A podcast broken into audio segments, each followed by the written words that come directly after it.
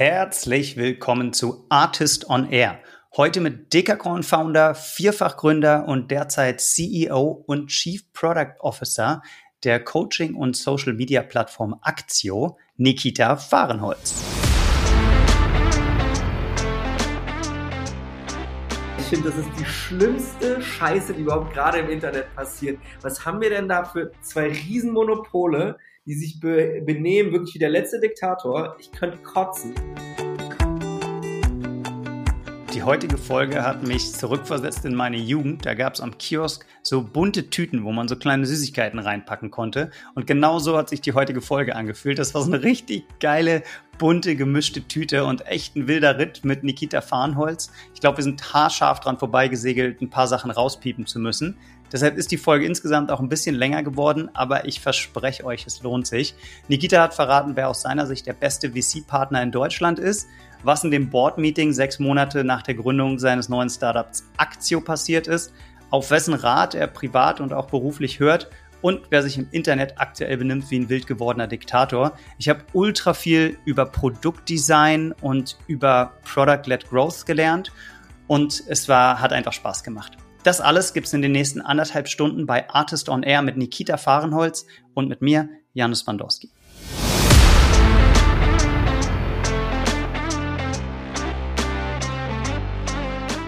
Artist on Air, der SaaS-Podcast für den deutschsprachigen Raum. Wertvolle Tipps von erfolgreichen Gründern, Top-Investoren und führenden Industriepartnern, die euch bei der Skalierung eures Unternehmens schnell und unkompliziert weiterhelfen. Zusammengestellt von Janis Bandorski, Julius Göllner und Matthias Ernst. Bevor es jetzt losgeht, noch ein kurzer Hinweis auf unseren Werbepartner GSL. Das steht für Global Sales Leaders und ist bestimmt ganz spannend für alle, die wissen, wie hart es ist, eine richtig gute Sales Engine aufzubauen und dann zu skalieren.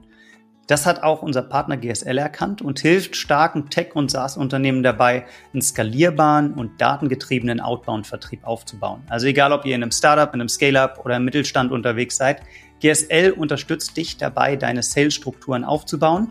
Und vor kurzem hat GSL auch Tendex übernommen und die neue Firma ist jetzt der einzige Anbieter im Dachraum, der über die Kanäle E-Mail, LinkedIn und Xing Kundenansprachen quasi automatisiert aussteuern kann. Ich habe mit Robert Borchert gesprochen, dem Geschäftsführer, der mir erzählt hat, dass sie das schon bei über 150 Kunden gemacht haben und über unterschiedlichste Kanäle so signifikant Neukunden für alle gewonnen haben. Das heißt, wenn du als Founder oder VP oder Head of Sales auch mehr PS auf der Straße brauchst, dann sprich den Robert Borchert doch mal direkt auf LinkedIn an oder schau auf die Website gs-leaders.com.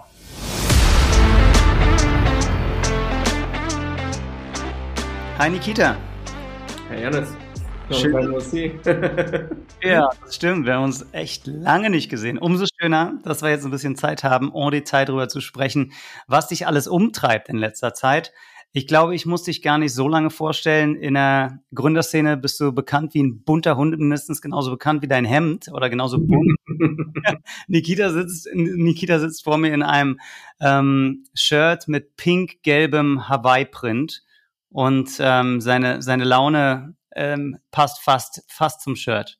Aber du hast gesagt, gerade musstest du deinen Slack-Kanal ausmachen, weil du, ähm, weil so viele Umsatzbenachrichtigungen reingekommen sind. Das ist doch schon mal gut. Wollen wir darüber reden?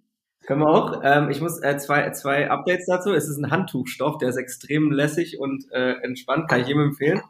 Und ähm, ich sag, ich habe das Shirt angehabt vor einer Woche am Flughafen in Nizza und stand vor Jerome Boateng und sah so wild aus mit dem Shirt und so einer komischen Hose, dass der von mir ein Video machen musste. Insofern. Was man so macht, was man so macht. Ja, das ist auch der Grund, warum wir letzte Woche nicht aufnehmen konnten, weil Nikita geschrieben hat, äh, Janis Story Podcast klappt nicht, muss schnell nach Nizza, don't ask. Von daher halte ich mich natürlich nicht dran, was zum Teufel machst du in Nizza? Ja, äh, ich ähm, ganz, äh, ganz kurz, ähm, einer meiner besten Freunde hatte Geburtstag und ich wollte eigentlich nicht hinfahren und dann wollte ich aber doch hinfahren und ähm, dazu kam noch was anderes, worüber ich wirklich hier nicht reden kann. Alles klar, dann machen wir das so. Ja. ja, aber worüber du reden kannst, hoffe ich doch, ist, wie du eigentlich Firmen aufbaust und skalierst. Darum soll es in erster Linie gehen. Mhm. Und ähm, du hast Lieferheld mitgegründet, was dann später mit äh, Delivery Hero verschmolzen ist, warst dann da noch Teil des Management-Teams. und hast aktuell drei Firmen, die du mit initiiert hast, die jetzt ähm, ein bisschen frischer sind oder am Markt, wenn ich es richtig mitbekommen habe. Ja. Dein Hauptprojekt ist Aktio, eine App, über die du gleich bestimmt noch en Detail sprechen wirst. Dann Fahrengold, eine ähm, Garagenfirma für den anspruchsvollen Kunden, die anspruchsvolle Kundin, die auch möchte, dass ihr Auto nicht gestohlen wird.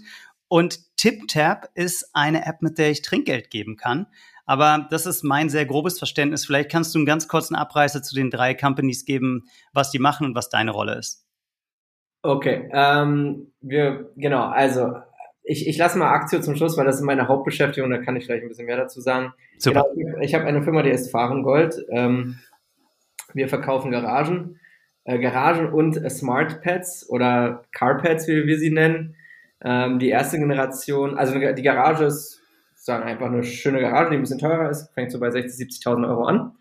Ähm, das wird immer mehr. Ich habe von einem anderen Podcast gehört, da hast gesagt, 35 geht's los, aber der ist auch zwei Jahre alt. Also das Produkt hat sich weiterentwickelt. Ja, oder das, das Pricing. Weiterentwickelt, das, das kommt auch ein bisschen, dass wir, wir sind da wie so ein Autohersteller, ne? Umso mehr Security, äh, bruchsicheres Glas, bla bla bla, du dir dazu buchst, desto teurer wird. Wir haben gerade ein Projekt in der Schweiz abgeschlossen äh, mit ähm, mehreren Garagen auf, jetzt muss ich aufpassen, mit mehreren Garagen auf dem Grundstück, das war eine halbe Million schwer. Also es kommt wirklich drauf an, wie, ähm, ja, wie, wie viel man da auch will und Sonderlack und bla bla bla. Genau, und dann haben wir diese Pads. Ähm, das sieht aus wie ein iPhone, wo du dein Auto draufstellst. Und ähm, in der ersten Generation kann das eigentlich nur cool aussehen und Licht machen. Das funktioniert schon ganz gut, weil das viele haben wollen, gerade die eine Sammlung haben oder auch ähm, Auto-Retailer. Ähm, und jetzt haben wir in der zweiten Generation zusammen mit der RWTH 8, beziehungsweise einer Ausgründung von denen, ähm, eine Sicherheitstechnik dafür entwickelt, für einen Privathaushalt. Sie ist nochmal deutlich kleiner gemacht und das kann man sich dann ab hoffentlich Dezember, Januar dieses Jahr in seine Tiefgarage legen oder in seine Doppelgarage oder wo auch immer man lustig ist und dann ist das Auto ein bisschen besser geschützt, läuft alles auf einem eigenen Protokoll, das heißt, es ist relativ einbruchsicher, auch softwaremäßig und ähm, ja, ganz, glaube ich, ganz coole, smarte Idee. Damit Gib mir mal eine Prozentzahl, wie viel Tech Engineering und wie viel Soft, also Hardware Engineering und wie viel Software steckt in dem Produkt? Äh, also in dem, das läuft, also die Garagen laufen auf Gira, das ist sozusagen eingekaufte Software, wenn man so will. Ähm, da haben, die haben einfach nur geskinnt, die App, ähm, das ist jetzt nicht viel. Äh, das Thema Carpet ist komplett Eigenentwicklung. Ähm, Carpet würde ich sagen Wertschöpfung 90% Software oder 80% Software, 20% Hardware, die Hardware ist am Ende, wir nennen das immer so ein bisschen lustigerweise Floor on a Floor with Lights. Ne? Ähm, klar, das muss man auch Standkreisprofile und so machen, aber an sich. Also das ist eine, das ist eine Platte, die liegt auf dem Boden, die kann genau. das Gewicht ähm, von dem Auto irgendwie ermitteln, hat vielleicht einen Bewegungssensor und kann geil leuchten. Ja, die, die hat Bewegungssensoren, Kameras, ähm, eigene Batterien. Also man kann jetzt auch nicht smart sein, das einfach von der Steckdose entfernen, da passiert auch nicht so viel. Äh, und äh, sobald sich jemand nähert, kann dann die Platte mit demjenigen, derjenigen interagieren, beziehungsweise dir vor allem auf deiner App äh, Warnsignale pushen und dann halt auch das Auto sichern. Ja, und das ist ähm, für viele, für viele Nutzcases, wie zum Beispiel Tiefgarage, ganz spannend. Ähm, in Tiefgaragen darf man nicht filmen, oder zumindest nicht alle Flächen filmen und so kann man sein Privatfahrzeug dann sichern. Verstanden. Wie viel Umsatz macht die Firma? Äh, wir sind mittlerweile im mittleren siebenstelligen äh, Bereich Jahresumsatz. Mhm. Und du hattest ja ursprünglich geplant, das mehr so als Side-Project zu machen, hast, glaube ich, auch selber finanziert und hattest dann aber genau. trotzdem und hast dann trotzdem mal drüber nachgedacht, ähm, da externe Finanzierung auch reinzuholen, als du gemerkt hast, wie gut es funktioniert. Habt ihr ja. das eigentlich gemacht inzwischen? Genau, also wir, ähm, ich habe erstmal einen, wir haben einen Deal auf mit der IBB, das ist ganz cool. Ähm, thanks to these guys so. Ähm, auch finde ich cool, so regionale Bank in Berlin. Ähm, genau, und äh, wir werden wahrscheinlich nächstes Jahr ähm, eine, weiß gar nicht, wie man das nennen will, Series A Seed oder sowas machen. Ähm, um, genau, und da hoffentlich den ersten Investor reinbekommen. Die Firma ist ab nächstem Jahr annähernd profitabel, weltweit aktiv. Also wir verkaufen wirklich nach Australien, Hongkong, LA, äh, wir haben Showrooms in LA ähm, und äh, bauen da gerade das Team auf. Also es wird wahrscheinlich ein Venture, das durchaus, vielleicht mein erstes profitables Venture läuft. Alles klar, dann ähm, würde ich mir gerne einen Blocker schon mal in den Kalender tun. Wenn Fahren Gold dann profitabel geworden ist, dann machen wir mal äh, Extended Episode dazu. Aber cool. heute wollen wir ja, heute wollen wir ja vor allem über das Business sprechen, wo du selber primär aktiv bist. Bei ja. Fahrengold bist du ja in keiner operativen Rolle mehr, wenn ich es ähm, verstanden habe. Aber bei Aktio bist du sehr operativ, äh, sehr involviert und vielleicht auch einer der Gründe, ähm, warum du heute ein bisschen kleinere Augen hast als ähm, manchmal sonst. Oder liegt das an Nizza? Das liegt äh, wahrscheinlich auch ein bisschen an Nizza, aber ähm, obwohl jetzt ist ja schon Freitag, sollte eigentlich nicht mehr an Nizza liegen. Ähm, nee, ich genau, also ich sag noch kurz was zu TipTap. Ähm, ja, super. Komme ich zu Aktio. Ähm, TipTap ist eine Trinkgeld-App. Ich hatte die Idee schon vor fünf Jahren. Ähm, wir haben die jetzt umgebrandet in, äh, in eine coolere Domain. Die kann ich noch nicht verraten, weil da wird es einen großen PR-GAU geben oder Gig wahrscheinlich eher. Ähm, ich habe nämlich super coole, prominente Investoren reinbekommen. Ähm, wir hatten das kurz vor Corona-Start gestartet. Vor zwei Jahren wusste ja keiner, wie lange das dauern wird. Und wir hatten auch äh, recht schnell damit schon Umsatz gemacht, mussten es dann schließen wegen Corona, weil es einfach keinen Sinn gemacht hat. Und ähm, werden ähm, das jetzt aber wieder relaunchen bald. Ähm, bin, ich, äh, äh, bin ich sehr gespannt. Und da geht es darum, all, den, all diejenigen zu tippen, die sonst nicht getippt werden. Also mir geht es jetzt gar nicht so sehr darum, irgendwie im Restaurant jetzt irgendwie eine neue Schleife draufzusetzen, sondern aufs POS, sondern also Menschen, die in der Küche stehen, Menschen, die das Menschen Hotelzimmer stehen, reinigen. Menschen, die Hotelzimmer reinigen, Menschen, die im Krankenhaus Leute pflegen, Menschen, die an der Kasse sitzen, Busfahrer, Paketboten, you name it. Genau. Mhm. Und äh, das ist mir schon lange ein Anliegen ähm, und jetzt endlich wird das ein Projekt werden, was, glaube ich, auch gut funktionieren wird. Genau, das ist, äh, das habe ich, das solche, also ich bin, ich mag jetzt nicht das Wort Inkubation, ich mag auch nicht so Gründer, die so einen kleinen D2C-Shop gegründet haben und sich dann auf einmal irgendwie anfangen zu inkubieren. In meinem Fall ist es so, dass ich halt die Idee spannend fand, aber selber keine Zeit habe und gesagt habe, ich finanziere die ersten 300, 400 K vor und, äh, und suche mir einfach ein smartes Team, das darauf Lust hat und ähm, dann mit mir gemeinsam, dann, wenn ich da irgendwie Board-Meeting mache, okay, aber genau, das ist da so meine Rolle. Und meine Hauptrolle ist, ich bin ähm, CEO. Bei 20 Mann-Buden klingt das immer lächerlich. Wir sind so 20 Mitarbeiter. Äh, ich bin CEO, CPO tatsächlich auch äh, von Actio. CPO ist dann Chief Product Officer. Chief Product Officer, genau. Ähm, und, äh, und wir äh, machen was Spannendes. Das ist mein spannend, also mein spannendstes Produkt, sage ich mal, Softwareprodukt, was ich bis jetzt gebaut habe. Was wir versuchen ist, ähm, all die Creator, die ähm, schwer indirekt monetarisieren, beziehungsweise ähm, nicht auf OnlyFans monetarisieren wollen äh, oder über Werbung, ähm, die bei uns monetarisieren zu lassen. Da ist eine Expertenplattform, ähm, kannst ähm, ab nächsten Montag bei uns als Experte in einem bestimmten Feld, kannst du sein, ich und so weiter, ähm, äh, Consulting anbieten äh, gegen Preis. Also wird direkt in der App bezahlt. Ähm, die App ähm, connectet dann beide über einen Videocall und ähm, man kann als Creator Workshops bauen, man kann mit äh, Seating-Preisen, also ein bisschen wie so ein Flugzeug. Ähm. Das heißt, ich könnte jetzt sagen, ich mache Style-Beratung, Nikita, wir machen einen Call, ja. ich sag dir, was sollst du anziehen? Ich habe ja. hier ein Hemd, das ist pink ja. und gelb und hat einen super Handtuchstoff. Genau. Probier das doch mal an, du ziehst das an und ähm, dann stelle ich dir dafür 100 Euro die Stunde in Rechnung und du bist happy und ich bin happy und äh, dann kannst du mit dem Shirt rausgehen und äh, Jerome Boateng macht ein Foto von dir. Korrekt, genau so sieht's aus. Ich bin tatsächlich vor 30 Minuten aus dem Call rausgekommen, wo mich ein ich habe so einen Nutrition Expert, der mich jede Woche anruft und da gehen wir so ein bisschen meine Woche durch. der ruft dich auf, der ruft dich über die App an, über Aktio? Wir rufen uns, genau. Wir sind, er ist Creator bei Aktio und ich zahle dem da pro ähm, Session 20 Euro. Und wir gehen so, der trackt so meine ganzen Daten und wir gehen so durch meine Woche durch, wie viel ich gegessen habe. Ich bin, ich esse leider unglaublich gerne. Ich bewege mich viel. Insofern hält sich noch die Waage, aber ich glaube, sobald ich 40 bin, wird es irgendwie kippen. Ähm, genau, und ähm, der consultet mich oder berät mich in äh, Ernährungsfragen. Und das kann man in ganz vielen anderen Themen auch denken. Also äh, einer unserer und Mitarbeiter ist Designer, der macht heute einen Design-Workshop. Vielleicht können wir ja direkt mal ein kleines bisschen das Geschäftsmodell von Aktio anschneiden. Dann äh, zahlst du dem Creator 20 Euro vom Privatkonto von Nikita Fahrenholz. Correct. Und wie viel vereinnahmt der davon? Wie viel vereinnahmt deine eigene GmbH wieder, Nikita? Er kriegt 90 Prozent, wir kriegen 10 Prozent. Okay, das heißt, eigentlich zahlst du nur noch 18. Da hast du schon mal einen guten Deal gemacht. Korrekt. okay, jetzt, allerdings gehört die Firma nicht, äh, nicht zu 100% dir, sondern ihr habt auch eine Finanzierungsrunde gemacht und das auch äh, relativ früh und relativ erfolgreich. Kannst du da, darauf noch ein bisschen eingehen, wie ihr das ähm, von der finanziellen Seite angeschoben habt? Ja, wir haben, ähm, genau, wir haben vor äh, jetzt etwas über einem Jahr, anderthalb Jahren, äh, knapp 10 Millionen Euro Seed-Finanzierung eingesammelt. Äh, das war bis jetzt auch meine persönlich größte Seed-Finanzierung. Ähm, war ja auch ein gutes Timing für große Seed. War, war ein gutes Timing tatsächlich auch, also sehr makrobedingt. Ähm, äh, wir haben als Hauptinvestor HV Capital. Ja. Ähm, Welcher Partner ist da im Lead? Jan Mitschaika, bester Partner in VC Deutschland.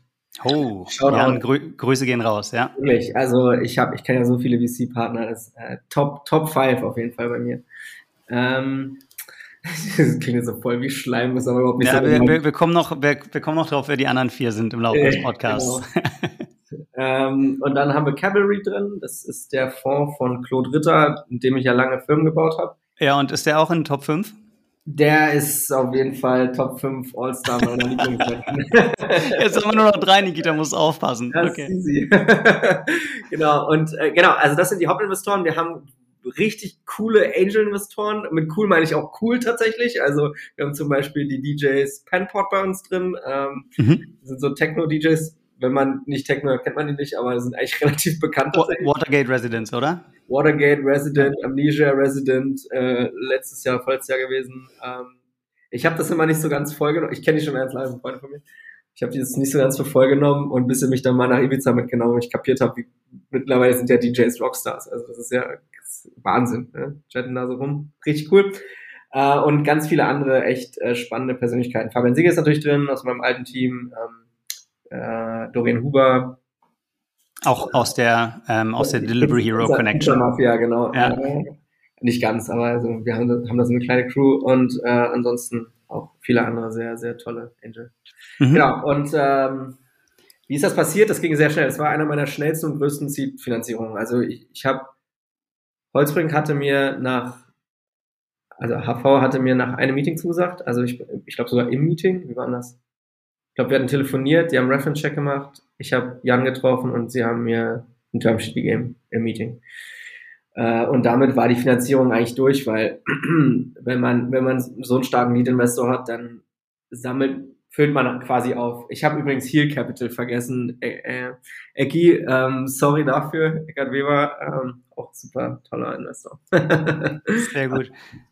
Also Cavalry, HV und Heal sind die Institutionellen, die früh reingegangen sind und ein paar Super Angels. Genau. Mhm. Was, worauf, worauf achtest du neben Geld ähm, bei einem, wenn du ein VC auswählst oder auch ein Angel als Gründer? Was, was müssen die mitbringen? Also, das kann ich jedem Unternehmer nur raten, Sympathie. Ähm, ich glaube, ich habe das selber oft gemacht. Ich habe sehr oft vor Aktio Shortcuts gemacht und darauf nicht so geachtet, sondern mir ging es eigentlich nur darum, den Deal zu closen. Ähm, und das ist sicherlich auch fair enough, wenn man keine Alt Alternativen hat. Äh, mittlerweile ist es so, dass ich auch schon im Fundraising-Prozess mir genau angucke, ob ich mit dem Partner zusammenarbeiten will oder nicht. Ähm, ich habe da durchaus schlechte Erfahrungen auch gemacht, beziehungsweise einfach unnötigen Stress mir dadurch gebaut, in, weil der VC was auch immer, weil es einfach nicht gepasst hat, eigentlich menschlich. Und ähm, das ist schon mal sehr, sehr wichtig. Dann welche Rolle spielt dabei die persönliche Reputation der Partnerin oder des Partners versus die Reputation der Firm, also des, des VCs? Ah, interessante Frage. Ähm, ich glaube, die persönliche Reputation ist wichtiger.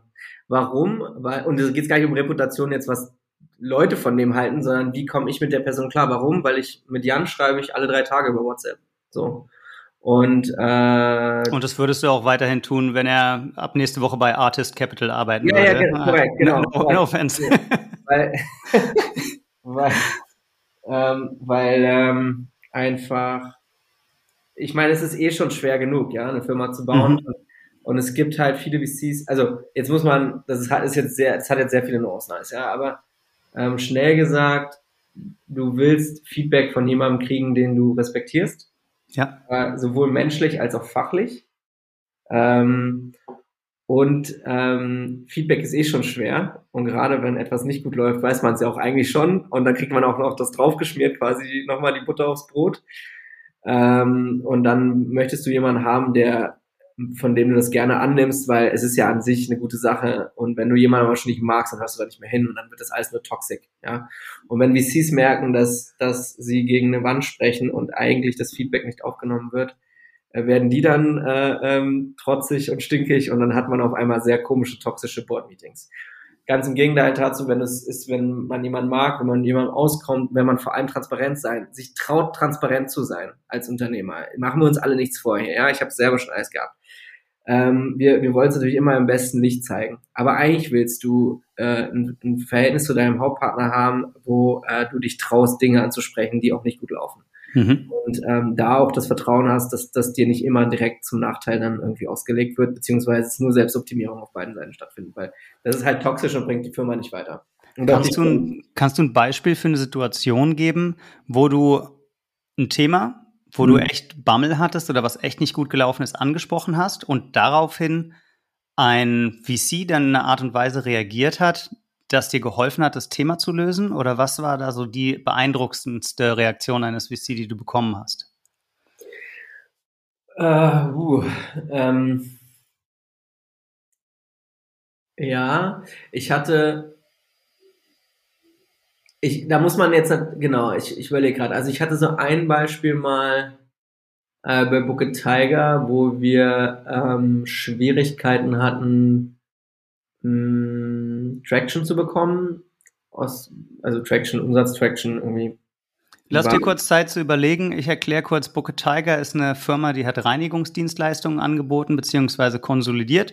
Nikita und sein Team hatten angefangen, Putzkräfte zu vermitteln, haben die später dann fest angestellt. Das Ganze dann gepivotet, ähm, weg vom, von der Reinigung von Haushalten, dahingehend, dass sie dann Geschäftsräume bzw. Betriebe und größere Firmen äh, gereinigt hatten, einfach aufgrund der Unit Economics und haben dann später das Unternehmen an Helpling verkauft, die aktuell auch noch am Markt unterwegs sind damit. Soweit korrekt, Nikita? Das ist korrekt, super. Super, dann kannst ja. du jetzt weiter erzählen, wie die, wie die VCs wirklich helfen im Board. Genau. Nee, also das war ein gutes, also ich, ich komme gleich zur Aktie, da, da gibt es ein besseres Beispiel, aber bei Booker Tiger war es zum Beispiel, ähm, äh, der Alexander Frohloff von Target, ähm, der hat mal sehr cool reagiert. Wir mussten ein paar Sachen umstellen und ich habe vor allem ja von von äh, Privathaushalten auf Geschäfts, ähm, Geschäfte oder B2B-Kunden ge, ähm, gepivotet.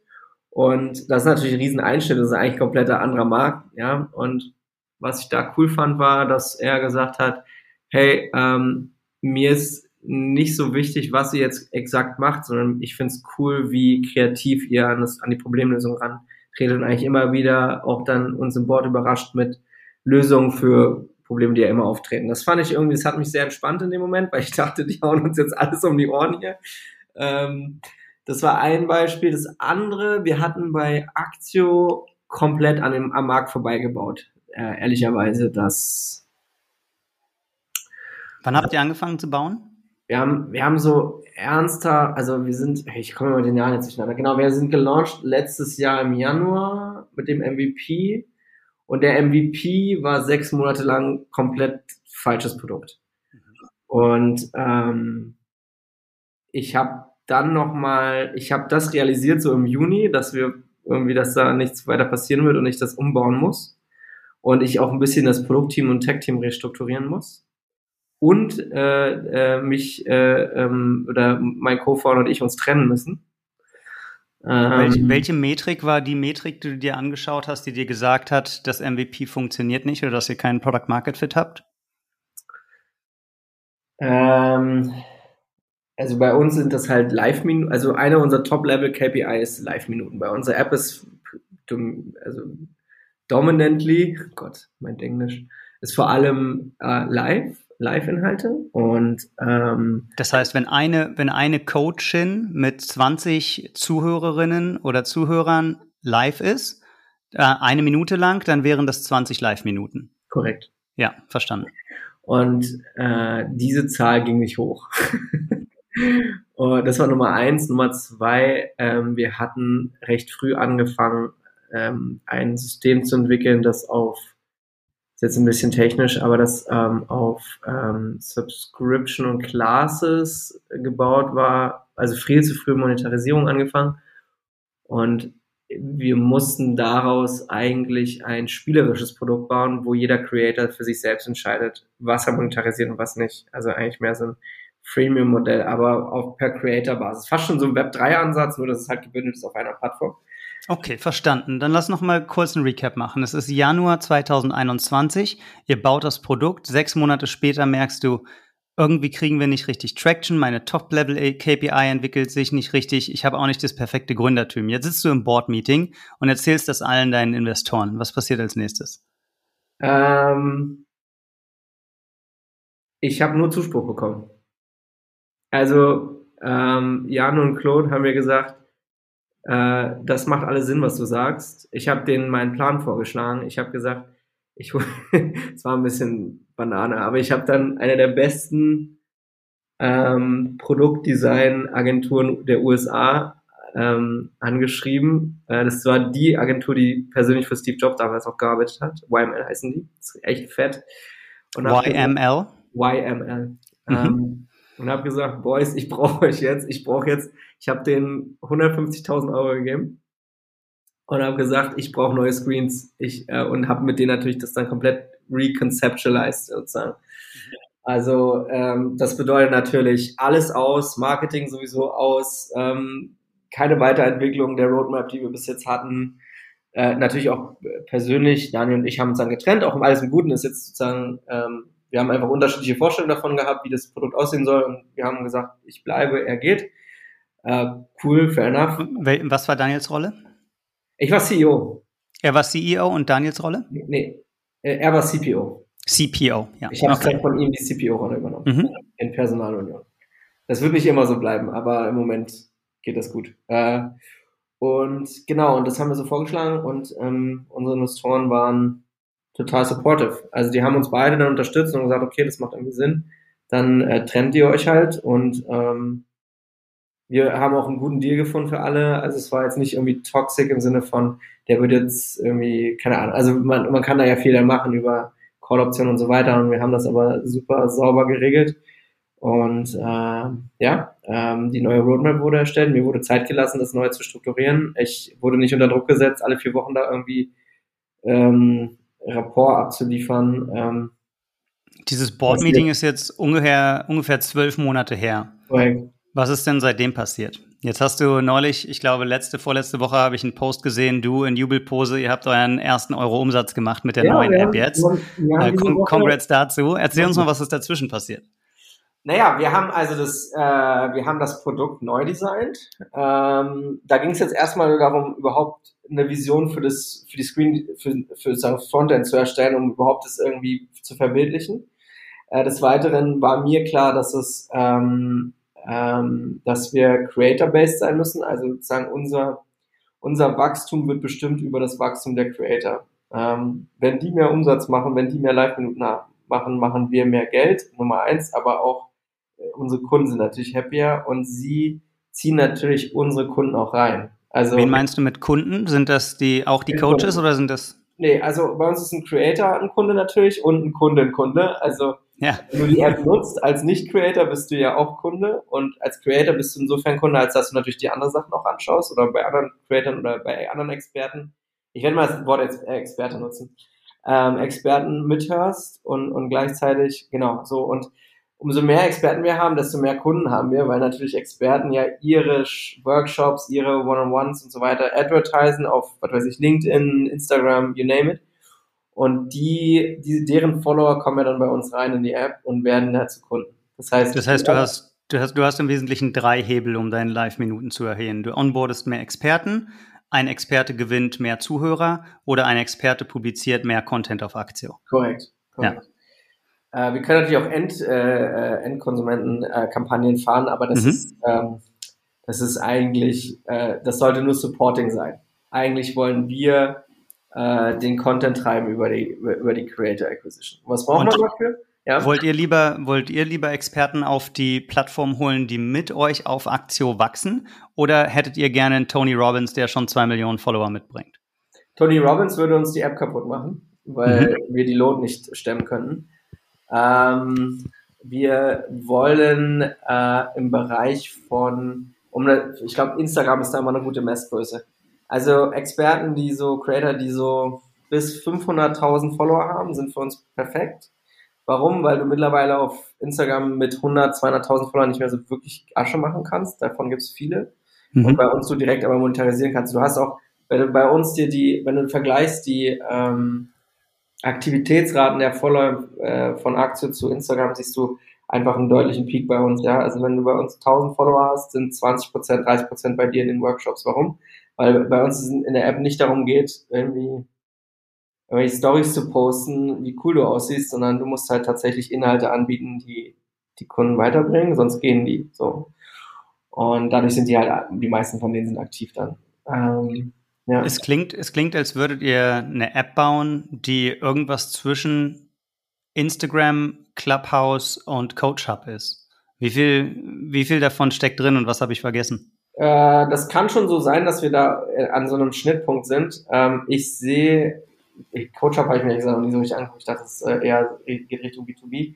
Wir, wir hatten auch B2B-Anfragen schon. Ähm, als, als Basis wollen wir ähm, als, als Technologieunternehmen allen Creatoren, sei es Business, Nutrition, Fitness, you name it, die Möglichkeit geben, direkt zu monetarisieren. So. Mhm. Und nicht nur über einen Linktree-Link, äh, der dann einfach, einfach nur sozusagen statisch ist und wo dann nichts weiter passiert, als dass du sozusagen connectest mit dem Creator und der dann aber dich wieder onboardet auf eine Webseite mit Zoom, Chat, bla bla bla, ja, und irgendwie Stripe äh, Connect, sondern du hast eigentlich alles in einer Hand und somit ist es die besten Modelle, die besten Internetmodelle funktionieren über Convenience. So, und wenn du für einen Creator ein Umfeld schaffen kannst, wo er stattfinden kann auf einem Profil mit sowohl gated Content als auch Live Content und das sofort monetarisieren kann, ähm, glaube ich, ist das die beste Lösung im Markt. Ähm, und ja, Instagram und OnlyFans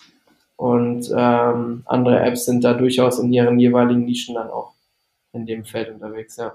Wie viel, also OnlyFans, Entschuldige? OnlyFans verbinde ich primär mit äh, Adult Content, mit so Erotik Entertainment. Ich rede jetzt nur von der technischen Basis. Wir, wir, wir machen kein Porn. Genau, aber wie viel, wie viel, weißt du, wie viel Prozent vom Umsatz von ähm, OnlyFans über Porn kommen? Ich würde sagen immer 98 Prozent. Okay, und den, den, den klammert ihr komplett aus. Also ihr wollt keine, äh, kein, keine Pornografie, keine Adult Entertainment Inhalte no, haben. Gar, nee, nee, auf gar keinen Fall. Also, okay.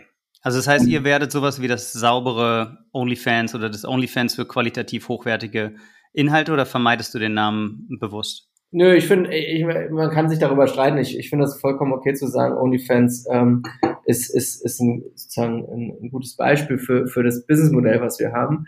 Ähm, man muss ja auch dazu sagen, OnlyFans ist ja, wenn man ganz, also wenn man wirklich drüber nachdenkt, ja, OnlyFans, maybe OnlyFans is not about porn at all, sondern darüber gehört zu werden. Äh, weil ich, ich nutze das Produkt jetzt nicht, aber ähm, ich glaube, da wollen viele einfach gerne mit ihrem Lieblingssternchen, was auch immer, äh, in Kontakt treten über den Chat.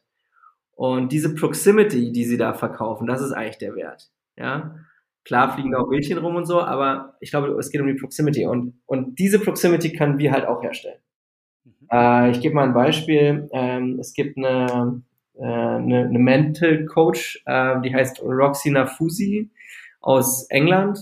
Ähm, hat so 150.000 Follower mittlerweile. Auf Aktie oder auf Instagram? Auf, äh, auf Instagram, sorry. Mhm. Und die ist bei uns live gegangen in einem Workshop. Die hat innerhalb von, sie hat innerhalb von zwei Stunden 1900 Tickets verkauft. Was kostet ein Ticket? Äh, war noch kostenlos. Ähm, okay. Also Aber 1000, 1900 Plätze verkauft, sorry. Plätze verkauft. Und wie, ja. wie ist die Conversion Rate dann? Wie viele von, äh, von denen kamen dann tatsächlich in die 60, Session? 70 Prozent. Wow, okay. Ja. Ja. Und das hat unsere App kaputt gemacht, weil wir so viel, äh, unser, wir hatten, glaube ich, in den ersten 90 Sekunden 30.000 API-Calls wegen dem Chat. wow. ähm, die, und dann sind wir, ist die App sozusagen äh, leider ähm, auseinandergeflogen, aber das zeigt das Potenzial, ja. Ähm, die Leute wollen gerne sich austauschen mit ihren Lieblingsstars in dem jeweiligen Feld und, ähm, und QAs machen, Meet and Greets. Das ist jetzt ein großes Beispiel von einem großen Workshop, das geht aber auch im Kleinen. Ähm, genau, und, und ich glaube, darum geht's. Darf ich ein bisschen tiefer reingehen ins, ins Produkt? Du hast gesagt, du bist aktuell auch Chief Product Officer und das klingt nach einem Produkt, wo du einerseits gleichzeitig einen Marktplatz bauen musst, mhm. andererseits musst du gleichzeitig eine Creator-App bauen Du ja. musst aber auch eine Viewer-App bauen oder Listener-App oder ähm, Consumer-App oder wie du die nennst. Ja. Ähm, und du hast zusätzlich äh, die, die Komponente, dass wenn du live bist, du ja irgendwie auch eine unheimlich schnelle Ping-Zeit haben musst. Oder wie man das auch immer technisch sagt. Also es klingt, keine Latency. Ja, genau. Keine, keine, keine hohe Latenz. Ja? ja also, ja. Ähm, wow. Wie, wie gehst du, wenn, wenn man das jetzt so, wie, sort, wie, sortierst du das A in deinem Kopf und B dann auch äh, so, dass ein Team das in ein funktionierendes Produkt übersetzen kann? Das ist dann ja auch einer deiner Hauptjobs heute. Nimm, nimm uns mal ein bisschen mit, wie gehst du daran? Ja, ich mache mir jetzt ein paar Notizen, weil langsam wird's komplex. Also, ähm, genau. Ich, deswegen, also das, das Businessmodell bzw. das Produkt ist Fluch und Segen zugleich. Warum?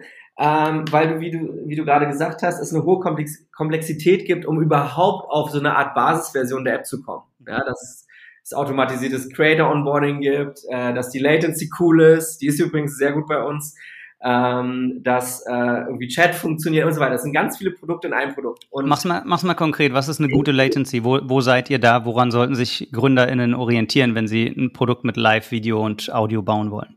Ähm, ja, wir sind, äh, wir, wir, wir sind sub, ähm, ich glaube, 2 Milliseconds oder so. 2 Milli, okay. Ja, ähm, also wir sind komplett live, live, so wie Hangout, ungefähr auf dem Niveau. Okay, also es ist ein ganz anderes Level. Hat, äh, fünf bis zehn Sekunden. Sekunden. Das ist ein ganz anderes Level als, ähm, als Clubhouse zum Beispiel. Ich weiß gar nicht, was die Latency von Clubhouse ist, aber wir haben das, äh, das also ich komme gleich zu, ich wollte noch einen Punkt ja. machen, bevor ich sozusagen in die, in die, in die Details komme. Genau, Fluch und Singen zugleich. Warum? Weil du das alles erstmal bauen musst, damit du überhaupt ein Produkt hast, das du anbieten kannst, wofür Leute Geld bezahlen würden. Was brauchst du dafür? Du brauchst sehr viele Realdaten. Das heißt, wenn du da sofort mit einem Preisschild rausgehst, wirst du diese Realdaten nicht kriegen, weil keiner ist bereit, für irgendeine Scheiße Geld zu bezahlen. Macht ja Sinn. So. Das heißt, du musst vorfinanzieren sehr viel. Du musst sehr viel in Produktarbeit erstmal stecken, damit du überhaupt die Zahlen hochkriegst und aber und mit denen lernst und dann sozusagen diese ganzen, diese Basis-App oder diese Basis-Full-Feature-App baust. Und dann, das Schöne ist dann aber, sie skaliert extrem gut. Warum? Weil es ist ein rein digitales Produkt. Ich habe keine Lieferfahrer, die irgendwo hinfahren und irgendwelche Gruppen verteilen, sondern äh, jeder Euro, den ich jetzt mehr verdiene, der, der hat eine Gross Margin von 95 Prozent. Weil ich habe nur noch Hostingkosten drauf. Das ist jetzt sehr simplified, aber. Ja, und du hast oh, und, und, du gibst davon was an die, äh, an die Creator ab, natürlich 90 Prozent. Aber du meinst jetzt von eurem Retainer von den 10 Prozent. Genau. Ja, ja. Ähm, und, und das ist, das ist, das, das macht total Spaß, weil es eine, eine sehr, sag ich mal, intellektuell stimulierende Aufgabe ist, sowas zu bauen. Man muss sehr viel vorausdenken irgendwie. Und gleichzeitig ähm, ist es schmerzhaft, weil ich habe ja vorher Firmen gebaut, die ab Tag eins mit einem Scheißprodukt irgendwie schon Geld gemacht haben. Und ne, weil Liefer hatte ich mal die erste Version der, der Website, das war ja, also das könnte ich besser coden. Ähm, und und Booketaya genauso war auch äh, super simpel und hat sofort funktioniert. Und ich glaube, das war jetzt für mich auch persönlich die Herausforderung. So, wie priorisieren wir die einzelnen Themen, die du ja alle genannt hast? Ich glaube, man muss, man muss erstmal wissen, was ist das Hauptprodukt, was man anbietet. Ja? Ähm, in unserem Fall ist es eine Live-Interaktion, so wie die wir, die wir gerade haben. Ne? Also ein Live-Call. Ähm, die Besonderheit bei uns ist noch, dass unsere App extrem effektiv ist, äh, darin Leute zu verbinden und da, dass die sich an den Termin halten. Warum? Weil unsere App Outbound Calls generiert, sowohl zum Recipient als auch zum äh, Caller. Ja, also ähm, der, der anruft, kriegt einen Anruf. Ähm, der geht einfach nur ran und ist dann quasi der Anrufende. Und die, äh, die App äh, produziert die, äh, gleichzeitig einen Anruf an den äh, sozusagen an den, den Kunden und die beiden werden dann verbunden. So, das bedeutet, beide müssen nur rangehen, was super effektiv ist. Wir haben dadurch eine Call Acceptance Rate von oder, Call, oder Kursteilnahmerate, um das jetzt mal in so einem Urban Sports Club Sprech oder so zu sagen, ja. von über 70 Prozent, wenn ähm, die Proximity von der Buchung zum, zum, zum äh, Call sehr niedrig ist, über 95 Prozent. Ja, weil einfach, wenn du einen Anruf kriegst, gehst du halt ran. Oder du gehst nicht ran, aber es ist immer eine Entscheidung. Wenn du eine Notification bekommst, dann ignorierst du sie. Das ist dann deine Entscheidung und die passiert in 90 Prozent der Fälle. So, ähm, wir haben gesagt. Und die, die, die, der Telefonanruf sieht dann aus wie ein normaler Anruf über meine Telefonapplikation oder ist oh. das in der Aktio-App? Nee, nee, das ist ein normaler Anruf. Das, okay. Und das Coole ist, es hat eine virale Komponente, weil du natürlich dann auch deinen Favorite Star-Experten siehst, der dich anruft. Mit einem Foto. Also, es ist irgendwie ganz funky. Ähm, genau, so. Und im ersten Schritt haben wir diesen API-Call, äh, Web-Call gebaut. Ähm, das war nicht einfach, weil natürlich ähm, das auf, wir, wir sind ja auf iOS und Android gleichzeitig gestartet, das würde ich keinem mehr empfehlen. Ich würde immer auf iOS zuerst starten, das komplett aus, ausbauen und dann vielleicht äh, Android nachziehen. Hat Clubhouse besser gemacht. Ähm, und das war das erste, was wir gebaut haben. Dann haben wir gesagt, okay, live, der Live-Call, dieser Live-Workshop muss auf der Latency skalieren und auf der Feature-Seite. Ne? Und das alles vor allem aus Sicht des Creators. Warum? Weil der stellt ihn ein, der will den reschedulen, der will den canceln, der wird ja auch mal krank. Ähm, und, und die Latency war etwas, womit wir uns fast ein Jahr beschäftigt haben. Wow. Ja. Und da, da, kann man nichts von der Stange nehmen, so ein WebRTC-Service oder wie die Dinger heißen? Ja, wir mussten da tatsächlich unseren äh, äh WebRTC-Anbieter auch äh, ähm, kündigen nach acht Monaten und auf einen anderen jetzt ähm, bauen. Kannst du sagen, wer der Schlechte ist und wer der Gute ist? Nee, das mache ich jetzt nicht, das wäre. Alles klar. Aber ähm, genau, das sind halt sehr fundamentale Sachen, an denen, denen du zuerst arbeiten musst. Das heißt, die App kann aussehen, wie sie will, das ist egal. Das Frontend, fuck it, all, ja. Der, der, der Call muss funktionieren. Und äh, das muss dann erstmal, und du kannst es wirklich auch nur sozusagen äh, in, in Bandbreiten bauen, ja. Du fängst an mit fünf Leuten gleichzeitig, dann fängst du an mit zehn Leuten gleichzeitig, dann merkst du, oh, okay, die quasseln ja alle gleichzeitig, was machst du denn jetzt damit in der Lobby gerade, ne? So, dann haben wir das versucht, über Phasen zu lösen, die wir dann wieder weggeschmissen haben. Also es ist einfach sehr viel nitty-gritty Produktarbeit ähm, entlang der Größe des Calls. Äh, wir können mittlerweile 1000 Leute concurrent managen, wow. ähm, was wirklich, finde ich, ein geiles Achievement ist, weil wir darüber halt auch interessant sind für ja, vielleicht auch so ein Fußballer, der einfach mal quatschen will mit seinen Fans. Wie funktioniert das? Ähm, wir haben halt Auto, ähm, also wir haben halt ein automatisiertes äh, Noise Cancelling.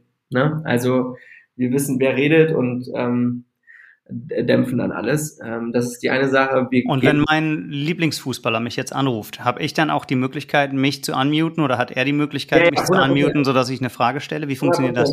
Hundertprozentig, genau. Also du kriegst quasi ein Panel an die Hand als Creator, wo ähm, alles, die ganze quasi Masse managen kannst. Ja, du kannst alle muten, du kannst Leute einzeln in den Call einladen mit Kamera, äh, du kannst Fragerunden bauen, die ähm, auch sortieren, du kannst Hintergrundmusik anmachen, äh, du kannst den Chat an- und ausmachen und so weiter. Also du hast diese, wie so ein DJ, sozusagen, ähm, moderierst du dann die, die Masse. Ähm. Sind das Features, die, die Zoom auch schon hat in dem Creator-Modus oder ist das was, was äh, eigentlich schon USP von Axios? Das, ich denke mal, jetzt sind wir so on par, was Features angeht. Ähm, und äh, die nächsten Sachen, die wir bauen, sind dann nicht, sind dann sozusagen beyond that.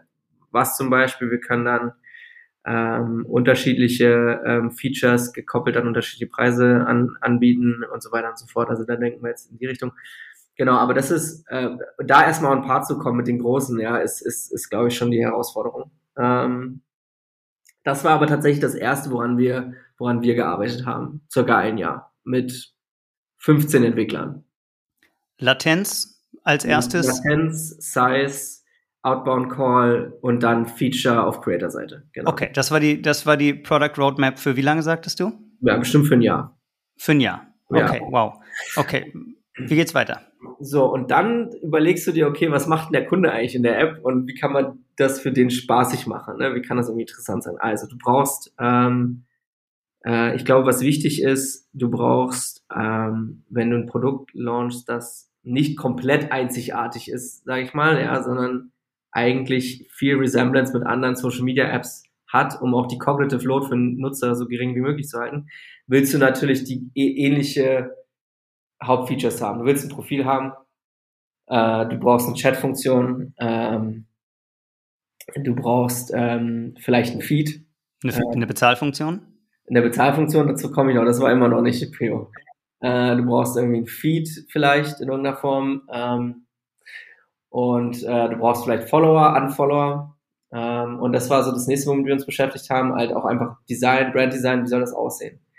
Ähm, das ist natürlich ein sehr, also diese Features, die kann man alle bauen und dann ist es im Hintergrund läuft ein sehr läng oder längerer Designprozess, äh, weil du willst eigentlich ein Design System für die gesamte App bauen im Hintergrund äh, und ein eigenes, eigene, eigene Iconography und so weiter, um das dann möglichst schnell zu deployen da sind wir jetzt an dem Punkt, wo wir wahrscheinlich in drei, vier Wochen deployen werden und die App komplett neu aussieht. Oder so, wie sie eigentlich aussehen soll. Und die ganzen, das ganze Design habt ihr dann mit der Agency aus den USA entwickelt? Nee, wir haben uns sozusagen einen Nudge geholt von denen, wie es aussehen kann. Ähm, dann habe ich parallel dazu mir äh, einen World-Class Designer gesucht als Chief Design Officer. Ähm, der kommt von Fitbit.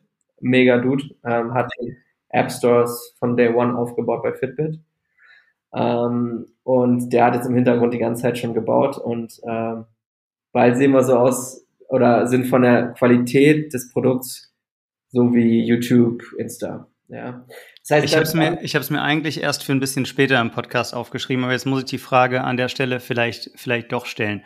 Als in dieser Doppelfunktion CPO, CEO, mhm. eine der wichtigsten Aufgaben als CEO ist ja ein Rockstar-Team zu bauen. Mhm. Wie, wie machst du das? Wie rekrutierst du solche Leute, wo du sagst, dass jemand von Fitbit ist, gehört einer zu, äh, gehört zu einem der besten? Mhm. Und wie entwickelst du diese Teams auch weiter? Denn ohne Rockstar-Teams baust du keine Rockstar-Firmen.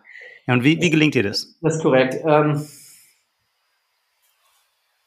ich, das, das kommt jetzt wirklich drauf an. Also die, jetzt im Falle von Rado muss ich tatsächlich überlegen, wie ich den bekommen habe. Ja, Mach mal. Aber ist egal. Also grundsätzlich, es, wenn, es gibt mittlerweile sehr, sehr gute Nischen-Headhunter, ähm, die äh, für bestimmte Positionen nur heiren. Also nur CPOs oder nur CTOs. Unseren ähm, CTO haben wir über eine, ähm, äh, Daniel Tisch heißt der, ähm, haben wir über einen Headhunter aus London bekommen, der nur Chief Technology Officer heilt. Mhm. So. Die muss man finden. Da hatte ich, glaube ich, den, äh, da bin ich tatsächlich über HV gegangen, habe gesagt, hey, kennt ihr jemanden, der einen guten Headhunter? Und da hat damals mir die Anna Ott geholfen. Ähm, das ist, glaube ich, ähm, Head of HR, HV oder sowas. Oder Head of Portfolio HR, keine Ahnung. Also mhm. Und ähm, mit denen habe ich dann acht Monate gesucht. Wow. Äh, Aber das ist, ein, das ist ein Beispiel, wo der VC dann tatsächlich Impact aufs Business hatte, weil sie letztlich die Intro zum Headhunter oder so, sogar zu dem Kandidaten gemacht haben. Hundertprozentig. Die Intro, Intro kam über den VC. Ähm, die Arbeit war dann bei uns, aber fein. ähm, und wir haben mit dem Headhunter dann ge, ge, gescoutet. Ähm, ich wollte jemanden haben, der ähm, tatsächlich so on par mit so einem Netflix-Dude ist. Mhm. Und dann fängst du an, in San Francisco zu gucken, gehst dann aber ganz schnell wieder weg, weil die Jungs verdienen alle mittlerweile siebenstellig, ja. ähm, um sich auch einmal ein Leben dort leisten zu können. Und genau, so, so, das war, das war eine sehr spezifische Rolle. Genauso Chief Design Officer Radu habe ich, glaube ich, sogar auch über einen Headhunter gezogen. Ähm, ansonsten, was ich mache, ist, ich schreibe Leute an. Also ich ähm, grase LinkedIn ab und ich habe, ich auch schreibe nicht meine Assistentin oder so, ich habe sowieso keine, aber ähm, ich schreibe selber auf LinkedIn Leute an. Ich quatsch die an, ich mache einen Post, ähm, krieg Intros, schreib, hey, ich bin Nikita, hast du mal Lust zu quatschen, ich habe hier eine coole Opportunity. Und das funktioniert, also die Opening Rates und so auf LinkedIn sind echt gut, finde ich. Und, ja. ähm,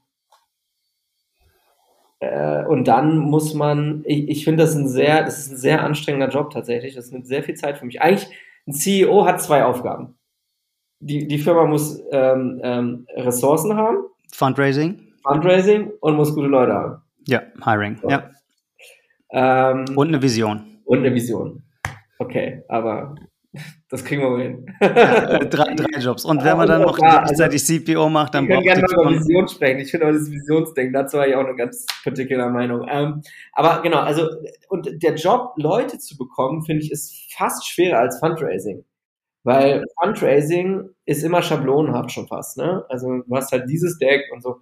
Und bei, bei Positionen ist halt immer unterschiedlich. Und, und es ist einfach sehr, sehr, sehr viel Grind, ne? Die Leute sind, unterschiedlich, du musst dich auf die einstellen. Der eine hat irgendwie eine Frau und muss die noch mit rübernehmen, der andere hat irgendwie das Wehwehchen, der nächste Mal, was auch immer. Oder, oder ein Mann, ich will jetzt, Gottes Willen, jetzt nicht, dass ich mir die Wogkeule hier direkt kriege. Ähm, und, und das finde ich anstrengend. Man muss, man kann da auch sehr schnell shortcutten, weil auf Papier sehen viele gut aus. Ähm, aber es muss halt dann menschlich passen. Ich bin dann auch so, dass das ganze Team muss die Leute abnicken bei mir. Also zumindest das Management-Team. Ähm, und, und dann fängt ja der Job erst richtig an. Ne? Du willst ja dann ein Leadership-Team bauen. Genau, jetzt spulen wir vor, die Personen unterschreiben bei dir und mhm. jetzt geht es nicht mehr nur um Recruiting, sondern auch um Teamentwicklung. Was, was ist da deine Secret Source, dass du wirklich starke Leadership-Teams auch entwickelst als CEO? Fisch stinkt immer nur, Fisch stinkt immer vom Kopf abwärts. Also uh, you, you have to grind yourself. Ich finde, das beste Beispiel ist, wenn die nicht sehen, also wenn du einen auf PowerPoint Manager bist, machst oder bist, it's not gonna help. Du musst selber in den Tools drin arbeiten, du musst selber, ich bin in jedem äh, Dev Daily drin. Jeden. Jeden Morgen. So, außer ich schaff's nicht. Aber eigentlich schon. So. Das heißt, ich spreche mit allen Entwicklern, ähm, die wissen ganz genau, was meine Agenda ist, die wissen ganz genau, was meine Vision ist fürs nächste Quartal. ähm, und, und einfach so Nähe, ne? Also Menschlichkeit, Nähe, Transparenz. Ähm, bin kein Freund davon, irgendwie da eine, so eine, so eine, so eine glorified Slide Vision Agenda zu zeigen und dann im Daily aber nicht stattzufinden, mhm. sondern you're part of the pack. So. Okay. Wie tief bist du denn in den einzelnen Problemen drin? Wenn dann ähm, zehn Developer drüber reden, wie sie die Payment-Funktion jetzt einbinden und du bist da im. Steigst, du, steigst du mit in die Diskussion ein oder was machst du in der Zeit? Also ich, ich, ich verstehe auch immer, ich frage mich ja immer, ob ich frage mich ja immer, ob Elon Musk wirklich in diesen ganzen Raketenentwicklungs Systemtest, was auch immer da drin sitzt und sagt, oh nee, äh, diese Logarithmusfunktion muss aber eigentlich so geschrieben sein, keine Ahnung, ja. Also ähm, ich bin jetzt nicht, ich bin kein Entwickler, ich kenne mich mit Coden nicht aus. Und ähm, oder nicht gut genug, um zu sagen, ich könnte da irgendwas, irgendeinen Wertbeitrag leisten. Was ich schon mache, ist, ich bin. Aber wenn du nicht das Gefühl hättest, dass du einen Wertbeitrag leisten könntest, dann würdest du ja nicht daily, dann würdest du ja nicht jeden Tag in das Meeting gehen. Warum gehst du rein? Was machst du da? Was ist deine Rolle? Meine, meine Rolle in, in, in dem Daily ist, denen immer Kontext zu geben. Mhm. Warum ähm, Firmenmanagement, gerade in so kleinen Firmen, ist ja nicht, ist ja nicht vergleichbar mit einem Tanker wie zum Beispiel Delivery Hero oder Adidas oder was auch immer, ja. Ähm, wir arbeiten ja auf viel kürzere Fristen. Und auch der Leadership-Style beziehungsweise der Management-Style der Firma ändert sich teilweise von Quartal zu Quartal. Ich gebe mal ein Beispiel. Äh, klar, man, man, man, man, man hat irgendwie die Vision, in einem Jahr wollen wir das sein und eine Million Kunden haben, was auch immer. Äh, nun ist es aber so, dass äh, vielleicht ähm, sich die Zeiten ändern, beziehungsweise die, das Produkt sich ändert und man etwas Bestimmtes schnell beweisen muss. Jetzt haben wir gesagt, Ganz konkretes Beispiel, wir müssen bis zum 12. September alle Monetarisierungsoptionen launchen. Und bis Ende Dezember, äh, September hoffentlich auch äh, das neue Designsystem. Mhm. Und, und, eigentlich arbeitest du ja in Teams, in Dev-Teams so, dass so wie, keine Ahnung, die einen, äh, das eine Team beschäftigt sich jetzt vielleicht ähm, mit, mit, mit, mit, mit, dem Goal, das andere mit dem anderen Goal. Und ich habe gesagt, nee, die nächsten drei Wochen machen wir das wie Raketenstarts. Nächsten Montag ist Deployment von dem Feature die ganze Firma arbeitet da drauf, weil wir brauchen auch Marketing-Knowledge dafür und so weiter. Den Monat, Montag drauf ist alles nur noch Onboarding und den Montag drauf ist alles One-to-Many Livecast. So. Und das ist jetzt ein Beispiel konkret für deine Rolle, dass du sagst, du portionierst die Arbeitsaufgaben in Sprints und ich, dann gibst du die, die Goals für den Sprint vor. Ja, genau. Ich habe hm. jetzt sozusagen mir überlegt, es ist besser für die Firma und effektiver, wenn wir jetzt so arbeiten. Wenn wir die gesamt alle, also einfach komplett die, die Steam-Maschinen jetzt stoppen und sagen, alle arbeiten jetzt an dem Feature und dann, oder an den Features und dann die nächste Epic ist dann das und daran arbeiten die nächste Woche alle. Und warum ist es dann wichtig, dass ich im Daily bin? Weil die Jungs teilweise bis 11 Uhr jetzt arbeiten müssen jeden Tag, um, um dieses Feature zu deployen. Und wenn ich denen nicht sage, warum das so wichtig ist, dass es nächsten Montag rausgeht und nicht Dienstag, dann nehmen die mich nicht ernst. Hm. Dann nehmen die die Firma nicht ernst. So. Ähm, und, und es gibt ja auch viele Fragen, hey, können wir den Shortcut machen? Müssen wir wirklich die Kalenderfunktion anzeigen oder können wir das nicht einfach über den Chat lösen? Nein, können wir nicht. Warum? Weil de, der Punkt, der Punkt, der Punkt. Ähm, und das kann natürlich auch ein, ein UX-Designer denen sagen, aber manchmal denkt er nicht dran, weil der nicht meine Agenda hat. Der hat ja wiederum eine andere, ein anderes Conversion-Ziel. Und ich glaube, als ähm, äh, du kannst halt nur, äh, sonst ist es wie stille Post du, du hast diese Idee in deinem Kopf als CEO und, und right, was right, rauskommt, yeah. ist einfach ein Dreirad, aber eigentlich wolltest du ein Formel-1-Auto haben. und, und das, oder ein Segelboot, ja. Fährt auch gut, ist halt nur für Wasser gebaut. Und, ja. und wir hatten das ein paar Mal, also in allen Firmen, ja. Und ich habe gesagt, fuck it, ich kann das nicht. Ich, also ich muss, meine Vision ist eigentlich meine Vision, die interessiert niemanden, interessiert einen Investor, der irgendwie damit im Boardmeeting sitzen will, aber mein, meine Aufgabe als CEO ist doch, den Jungs, die das Produkt bauen, zu sagen, Darum ist es wichtig, dass du das baust. Und darum ist es wichtig, dass es genau am Montag rauskommt, nicht am Dienstag, weil und so weiter und so fort. Mhm. Und das ist der viel, viel härtere Part, weil das ist ein Daily Grind, als ähm, irgendwie, äh, naja, du weißt schon, ne? Äh, das, was wir beide mal bei McKinsey gemacht haben. Also, ja, check. McKinsey ist eine super Firma, kein, kein, no, no hate. Genau, so. Ähm, also du willst, du willst einfach so tief einsteigen und sicher gehen, dass jede und jeder im Team versteht, was eigentlich Correct. das nächste Zwischenziel des Teams Correct. ist, damit alle in die gleiche Richtung laufen. Correct. Und ihr nicht eine Woche für die Tonne arbeitet, du dann drauf guckst und sagst, äh, nee, so hatte ich es mir nicht vorgestellt. Und irgendwo ist stille Post was verloren gegangen. Ja, ja okay, sind, verstanden. Wir sind dadurch sehr schnell, ne? Also wir haben jetzt, mhm. ähm, ja, ich glaube, dieses Jahr schon 60 Releases, ne, 60 nicht, 40 Releases gehabt. Mhm. Und das ist halt, ultra iterativ. Ne? Und dadurch können wir halt wirklich am Kunden arbeiten, an, an der Live-App und, und Sachen bauen, die wirklich Sinn machen. Und das Ding ist jetzt so weit, dass ihr ähm, in, in den letzten zwei Wochen euren ersten Umsatz-Euro mit der neuen Version gemacht habt. Habe ja, ich das richtig verstanden? Genau, wir haben jetzt in der ersten Woche, glaube ich, ein paar hundert Euro Umsatz schon gemacht. Ja, cool. Okay. Was, ähm, das heißt, die Bezahlfunktion ist ähm, integriert? Ja, der, der, der erste hässliche Version des One-on-One-Consultings ist integriert. Am Montag wird die schöne Version gelauncht. Okay, gut. Heute ähm, submitten wir in ein paar Stunden. Ah, sehr gut, sehr gut. Ja. Wenn der Podcast rauskommt, äh, dann, dann wird es also schon live sein. Perfekt. Ich weiß nicht, wann er rauskommt, aber wahrscheinlich ja. ja. ja. um 14 Uhr. Ne? nee, äh, nee, wir haben tatsächlich ein Thema, was wir dringend zwischen reinschieben müssen. Das heißt, äh, in neun Tagen, glaube ich. Cool, super. Ja. Nee, dann gibst du gerade wahrscheinlich schon den One-to-Many Livecast. Boom. Ja, perfekt. Alles Sehr klar. Gut. Ja. Gut, aber danke, äh, danke für den. Ex Jetzt haben wir einen kleinen Exkurs gemacht ähm, von Product Design in wie du Teams, wie du High-performing Teams hirest und entwickelst. Mhm. Also vielen, vielen Dank dafür.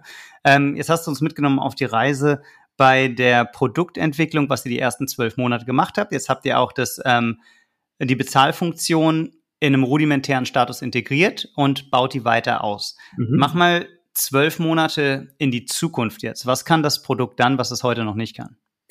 Ähm, das Produkt wird hoffentlich, äh, also das Produkt ist so gebaut, dass es schon international funktioniert in unterschiedlichen Timezonen. Also das heißt, Timezones sogar, das heißt sogar die, die ein, ein, ein, ein, ein Callie und ein Caller können aus unterschiedlichen Timezonen sich mieten in einem Workshop und die können sich gegenseitig bezahlen. So, das heißt, die App ist dann auf jeden Fall global downloadbar und aktiv, vor allem wahrscheinlich in Zentraleuropa und USA.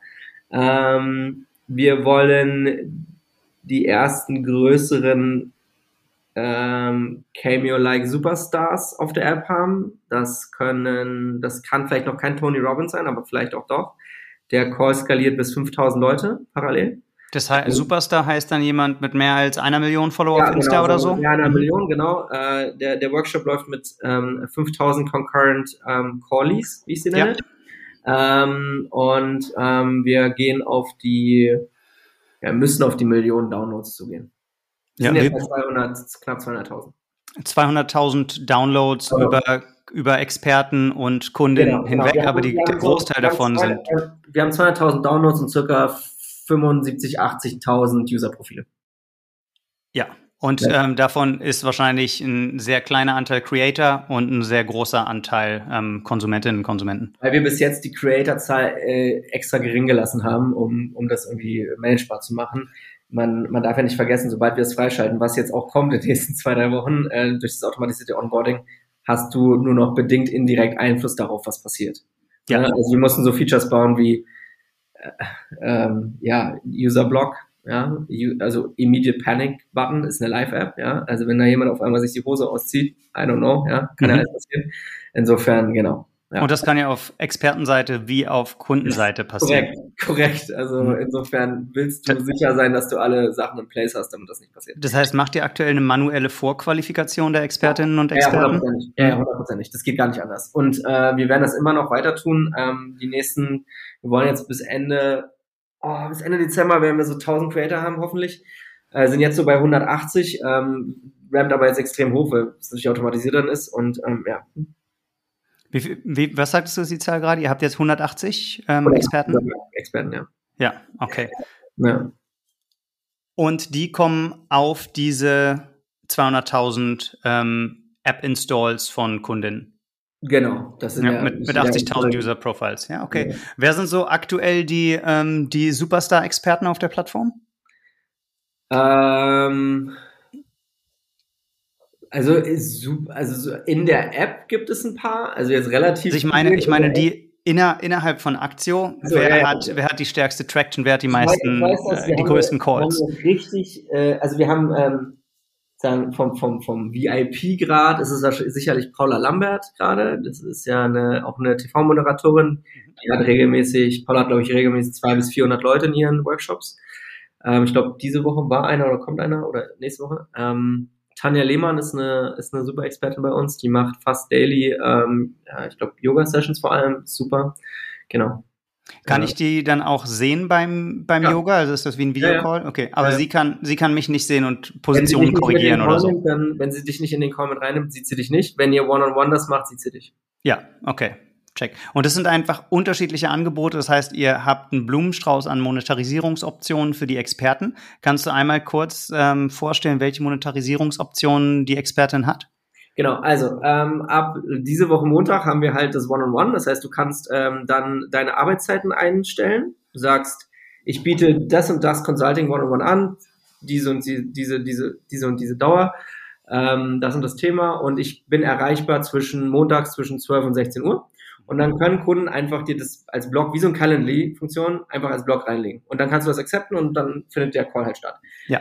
Ähm, das ist Nummer eins. Nummer zwei, One-to-Many. Ähm, du kannst dir Workshops bauen und sagen, ich möchte gerne für 50 Leute einen Workshop anbieten. Pro, pro äh, Callie kostet es 5 Euro. Äh, das und das ist das Thema. Ähm, und das dann sozusagen auf deinen Kanälen anbieten. Ähm, ab Dezember dann äh, Gated Content bedeutet, du kannst auf deinem Profil wie Pinterest und so weiter ähm, PDFs hochladen, Trainingspläne, was auch immer du da hast, äh, PowerPoint-Präsentationen äh, und die dann gaten über sozusagen das, das Item gaten und dann 50 Cent oder. Okay, das heißt, ihr, ihr seid quasi auch ein Publisher, wo Leute dann E-Books in, in, dem Sinne über eure App vertreiben können. Correct, genau. Mhm. Und äh, jeder Creator muss für sich selber rausfinden, wie das Ratio zwischen Free und Paid ist. Ne? Ja. Also die verstehen das auch sehr gut, also man muss ihnen das gar nicht äh, erklären. Die wissen ganz genau, dass sie ein paar Sachen for free anbieten müssen, damit die Leute auch aufmerksam auf sie werden und dann ähm, ziehen sie die entweder ins One-on-One -on -One rein oder halt äh, in, in Paid-Workshops. Müsst ihr von den Umsätzen einen Teil an Android und Apple abgeben? Von den ah, In-App-Umsätzen? Ja, leider. Ich finde, das ist die schlimmste Scheiße, die überhaupt gerade im Internet passiert. Was haben wir denn da für zwei Riesenmonopole, die sich be benehmen, wirklich wie der letzte Diktator? Ich könnte kotzen. Ja, ich habe schon Legal-Verfahren mit Apple. Ähm, natürlich, es ist leider so, dass Apple ähm, ähm, also A, nie zu erreichen ist, mal davon abgesehen, und B, ähm, äh, bis zu 30 Prozent verlangt. Äh, wir haben das runtergehandelt alles und so, aber es ist immer noch viel zu viel. Das heißt, wenn jetzt jemand, also du musst natürlich keine konkrete Zahl nennen, aber äh, wenn ich einen Call mit einem Coach vereinbare und 10 Euro für den Call bezahle, dann bekommt ihr einen Euro davon oder Aktio bekommt einen Euro davon. Musst du Apple auf Basis der 10 Euro bezahlen oder aufgrund des, äh, auf Basis des einen Euro? Auf Basis der 10 Euro. Fuck, ich verstehe deine Laune. Ja. Also, also ich, und das, mir geht's ja nicht, also ich meine, ich bin ein kleiner, kleiner äh, Tropfen im Ozean, ja. Ich meine, guck dir mal Games und so an, ja. ja. Also, was die da jedes Jahr für nichts, für eine Plattform, der du ständig Rede und Antwort stehen musst, ähm, ja, also. Das, das heißt, ist, das ist das eines der schlimmsten Monopole, die, finde ich, gerade existieren. Absolut, absolut. Und ist WebApp ein, äh, ein Weg darum? Ich möchte da gerne Felix Petersen zitieren, von dem ich, zitieren, von dem ich sehr viel halte auf Produktseite. Ähm, Amen-Gründer für die neueren User hier oder Hörer. Ähm, er meinte, wenn du eine App mehr als fünf bis zehn Mal benutzt, äh, solltest du eine App haben. Warum? Weil einfach die Usability viel, viel besser ist. Ja, du hm. kannst alles als Web-App bauen, aber it's not the same. Right. Ich, ich würde gerne eine Web-App bauen. Wenn du mich fragst wegen der Gebühren, klar, hundertprozentig, bin ich sofort Web-App-Fan, aber es gibt zu viele Nachteile. Und gerade, ja, ähm, das, das ist von der UX schon noch alles ein bisschen schöner. Heißt aber nicht, dass wir es nie machen werden. Aber es gibt einen Grund, warum TikTok, TikTok eine App ist, keine Web-App. Ja, ja. Jetzt hast du gesagt, du hast gerade diese Doppelrolle CEO, CPO. Mhm. Beabsichtigst du das ähm, mittelfristig zu ändern? Läuft da draußen ja, schon eine Headhunterin, Headhunterin oder ein Headhunter rum, der den nächsten CPO sucht? Ähm, ich suche noch nicht. Ich, äh, oder ich suche immer wieder. Ich spreche halt mit verschiedenen Leuten. Ähm, ja. Aber ist jetzt nicht so aktiv. Ich, das muss auf jeden Fall passieren, weil ich, äh, wir werden irgendwann eine Series A raisen, hoffentlich eine, eine gute. Und ähm, ja, das ist einfach, ich bin dann zu distracted. Ich kann es ist auch einfach von der, von der Kapazität dann irgendwann ähm, zu Ende. Und äh, ich würde mir da schon eher einen Rockstar wünschen, der neben mir dann CPO ist. Ja, okay, verstanden. Also Bewerbung gerne an mich, aber ich kann nicht versprechen, dass sie sofort geheiert wird. also wenn jemand äh, richtig guter CPO ist, äh, richtig guter Produktentwickler, machen wir gerne eine Intro zu Nikita hier.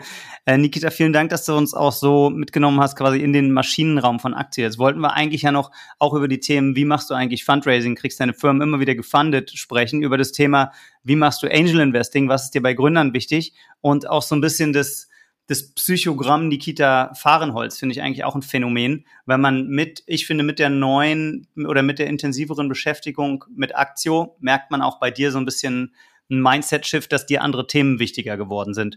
Mhm. Ähm, such, dir, such dir eins von den dreien aus. Worüber willst du am liebsten reden? Wie macht Nikita Fundraising? Wie investiert Nikita in andere Gründerinnen und Gründer? Oder was ist eigentlich in Nikitas Kopf los? Bum, bum, bum, bum, bum, bum. Nummer drei. Ich glaube, es gibt, ich würde für Fundraising würde ich einen VFox-Gründer fragen, der ist ja vollkommen wahnsinnig. Oder Person, noch besser, der Person-YouTube. What the fuck? Acht Milliarden? Das, okay, ja. also du, da, da bist also, du sehr bescheuert. Ich kann gerne auch ein bisschen was zu Fundraising sagen, aber das ist äh, ja relativ. Ich sage zwei Sachen zu Fundraising und dann sprechen wir mal nur Punkt drei. Check. Ähm, Fundraising Tipps, Tipp, aus meiner Sicht, Tipp aller Tipps nach wirklich, ich wette, über 500 Gesprächen. Locker über 500. Ähm, fang an zu fundraisen und dann fängst du in vier Monaten an zu fundraisen. Mhm. Was heißt das?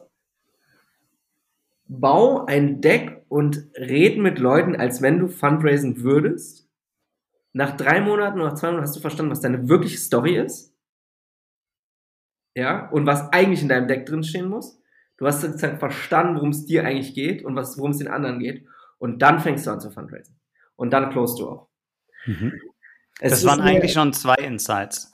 Weil das erste war, du hast gesagt, du hast 500 Fundraising-Gespräche geführt. Wie viel davon haben zum Erfolg geführt? Ähm, sehr, sehr geringer Teil.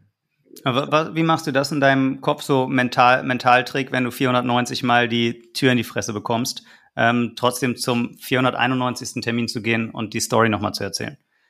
Also komplett Ego weglegen. Es geht da um nicht darum, ob du smart bist oder toll oder was auch immer. Fundraising is the most most random thing in the world. Like die Typen, sorry, dass ich jetzt mal so richtig blunt sage, die treffen sich auf dem Flur bei ihrem 200 Millionen Fonds, wo irgendwie 4 Millionen in die Gehälter gehen, ja, äh, jedes Jahr und, und sprechen beim Kaffee darüber, ob sie jemanden cool oder nicht cool finden. Und teilweise werden so Entscheidungen getroffen. Das heißt, deine persönliche Leistung in dem Call, particular Call, hat relativ bis gar nichts damit zu tun, ob du die, die Funds bekommst, ja oder nein. Das ist Nummer eins. Nummer zwei, du musst akzeptieren, dass, dass, dass, dass VCs wie äh, einem Herdentrieb folgen, also was Makro gerade abgeht. Jetzt ist gerade B2B total cool, also wollen alle nur noch, kann sie, kann, sie kann sich Schnürsenkel über als B2B-Subscription verkaufen, wird jemand finanzieren. So. Und, und das, aber wenn du diese Realität einfach akzeptierst, daran kannst du nichts ändern, so ist es nun mal, ja. Und wenn dein, deine Firma nun mal nicht in diesem Makro-Trend liegt, dann, dann so be it, ja. Ähm, es, es gibt genug Platz für andere Themen. So, ähm, ich glaube, ich glaube, das hilft äh, dem Mindset. Einfach zu wissen, es ist ein bisschen random, nimm das alles nicht zu ernst. Gibt dir natürlich Todesmühe äh, und das ist halt sehr draining, weil man muss also es ist anstrengend, ja, und ich kann auch nicht alles immer verkraften. Ich hatte echt richtige Vollidioten schon im Fundraise bei mir gegenüber. Also, hätte, ich, hätte ich am liebsten den Call einfach ausgemacht. Ähm, und und äh, das ist so. Und by the way, nur ich krieg vielleicht ein bisschen mehr Türen auf durch mein, durch mein CV. Das bedeutet aber nicht, dass ich nicht genauso von irgendwelchen Associates die aller beklopptesten Fragen gestellt bekomme, die ich dann irgendwie antworten kann, die er sich hätte vorher im Call beantworten können, wenn er einfach die App sich mal runtergeladen hätte. Ja. Mhm. Ähm, insofern, it is what it is für uns alle. Ist alles Gleiche. Ob du First-Time-Founder bist oder Third-Time-Founder. Ähm, der Grind ist ähnlich. Ähm, ich, Adam Newman, I fucking praise you. Was auch immer der den erzählt hat, das ist unfassbar. Ja. ja. Ähm, aber genau, das ist, ich glaube, das, das, das sind so meine Tipps. Aber vor allem das, das Zeitliche. Also diese, man muss wirklich, nimm dir, wie siehst du, du vielleicht jetzt nicht auf deine Top-Liste hast, mach 20, 30 Gespräche. Ähm, bau dein Deck dann nach, so wie das eigentlich sein sollte, und geh dann super confident in die nächsten Gespräche rein. Und, und ist es dir schon mal passiert, dass du, äh, dass du mit einem VC gesprochen hast, der überhaupt nicht auf deiner Prio-Liste stand, einer von diesen 20, 30 ersten, und das dann so ein cooler Match war, dass sich daraus ja, dann ja. eine Zusammenarbeit ergeben hat? Alles klar, 100 Pro, kann auch passieren. Ist ja dann super. Mhm. Ja. Aber, aber es hilft enorm. Ähm, die Convert, achso, hol den CRM-Tool, Pipedrive für Fundraise, klingt bescheuert, macht aber total Sinn, weil du hast so viele unterschiedliche Stages, Kannst du mit Excel machen, aber eigentlich so, so ein kleines CM-Tool besser. Ich habe es jetzt häufiger gesehen bei Founder, die Notion machen und ja. dann auch im Angel Pool Notion rumschicken, wer macht ein Intro zu wem und. Fair enough, ja. fair enough. Ähm, again, natürlich ist es not about tools, ja. Am Ende musst du irgendwie einfach ein charismatischer Typ sein, der irgendwie eine gute Story auch erzählen kann, ja. Ähm, ja. Aber äh, genau, das ist, das ist, glaube ich, auch wichtig. Und dann Conversion Rate Fundraising, denk dir einfach, du bist, du bist the least attractive dude on Tinder und, und the statistics gonna help you still, ja, so, also ein Prozent irgendwie fällt trotzdem drauf rein. Keine Ahnung. Es, it's just a game, ja. Ich hoffe, ja. das hilft. Alright, okay, dann äh, machen wir da einen Knopf ans Thema, äh, wie sammelt Nikita Geld ein. Dann lass noch kurz das in das Thema reingehen, ähm, was treibt dich um? Du hast selber mal gesagt, die erste Gründung, gerade so Delivery Hero Zeiten, Lieferheld Zeiten, waren auch zu einem großen Teil davon ähm, getrieben, dass du einen Exit haben wolltest und erfolgreich sein wolltest und hast dann von manchen Lob, von manchen ein bisschen drauf bekommen, dass du es so ausgesprochen hast. Mhm. Ähm, und in letzter Zeit ist deine Außenkommunikation eher in die Richtung, dass du was bauen willst, was Leuten dabei hilft, Purpose zu finden, was groß ist, ohne dass ihr alle Räucherstäbchen ähm, mhm. anzündet und Chakra im Büro rumtanzt, mhm. sondern einfach Leuten dabei zu helfen, die ihr bestes Leben zu leben und die beste Version von sich selbst sein zu wollen. Mhm. Und es spiegelt sich auch ein bisschen in deinen Äußerungen wieder. Mhm. Ähm, wie wie kam es dazu? Wie, was hat dich dazu bewogen und wie hat, was hat das mit dir als Person gemacht? Ähm, ich bin jetzt 37, ich habe meine erste Firma gebaut mit 24 oder bin bei Lieferheit mit reingekommen mit 24. Ähm, das sind viele Faktoren, das ist einfach ein Stück weit einfach jetzt auch Erfahrung über, über die Jahre. Ähm, und das sind auch persönliche Sachen natürlich alles. Ähm, ich habe einfach für mich festgestellt, dass es ist, es, also wir landen am Ende alle unter der Wiese. So. Und das ist einfach eine universelle Wahrheit. Und für manche kommt es früher als für andere und teilweise kann das sehr plötzlich sein. Ähm, und ich glaube, man sollte für sich, es geht gar nicht darum, dass ich jetzt die Universal Truth spreche hier, sondern ich glaube, jeder sollte für sich so authentisch wie möglich leben. Ja. Ähm, was auch immer das ist. Wenn, wenn das für dich bedeutet, du willst den ganzen Tag auf Pferden rumreiten und irgendwie oberkörperfrei, okay, that's your reality. So. Aber ich glaube, diesen Schritt zu verstehen, wer man ist und was einen glücklich macht, den muss man halt gehen. Und äh, bei mir war es halt so, dass ich halt mich das extrem ermüdet hat, an Themen zu arbeiten, die mich nicht interessiert haben. Mhm. Also ähm, es und äh, das just das bias this trend a bit, ja. Also dieser Opportunismus, den wir gerade sehen, nicht nur bei Foundern, irgendwie ist ja gefühlt jetzt mittlerweile jeder Instagram-Typ mit über 20.000 Followern Founder, aber dieses, dieses reine Handen nach Opportunity, egal was. Und damit meine ich auch so auf Vogue-Themen zu springen oder es ist, fühlt sich alles sehr unauthentisch an. Ich glaube, und für mich war es zumindest so, dass ich ich will halt nicht jeden Tag etwas machen, von der begrenzten Zeit, die ich hier nun mal bin, wer sein werde auf diesem Planeten, äh, und, und diese Zeit damit verschwenden, um, um irgendwie in zehn Jahren äh, auf irgendeiner 100-Meter-Yacht zu sitzen, wenn, wenn es dann mal in diesem besten Outcome so der Fall wäre, ja, weil man wirklich mal erfolgreich dann damit war. Und dann irgendwie zwei Jahre später einen Herzinfarkt zu kriegen oder so. Ähm, oder vor allem auch zu merken, dass da nur Leere ist, seelische. Ja, ähm, ich habe durch, dadurch, dass ich früh auch sehr erfolgreich war, alles gesehen, ähm, so you name it. Und ähm, ähm, der, der, die relative Progression ist für mich das Aller, Allerwichtigste. Bedeutet intellektuell und äh, menschlich. Ähm, also ähm, irgendwie jeden Tag äh, an etwas zu arbeiten, das tatsächlich meiner inneren Vision entspricht und was mich irgendwie ein bisschen bereichert. Das, das, ähm, und, und, und nicht zu vergessen, bei diesem ganzen Talk, ja, es gibt natürlich das Thema Disziplin, es gibt das Thema, dass Sachen schieflaufen und es sowieso nicht immer geradlinig verläuft.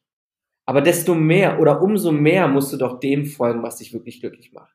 Weil stell dir mal vor, du sitzt in dieser Firma, die du eigentlich, wo das Produkt nichts mit dir zu tun hat, irgendwie, ja, das ist ein Trend und du hast gerade 50 Millionen geraced, du krasser Alpha, ja.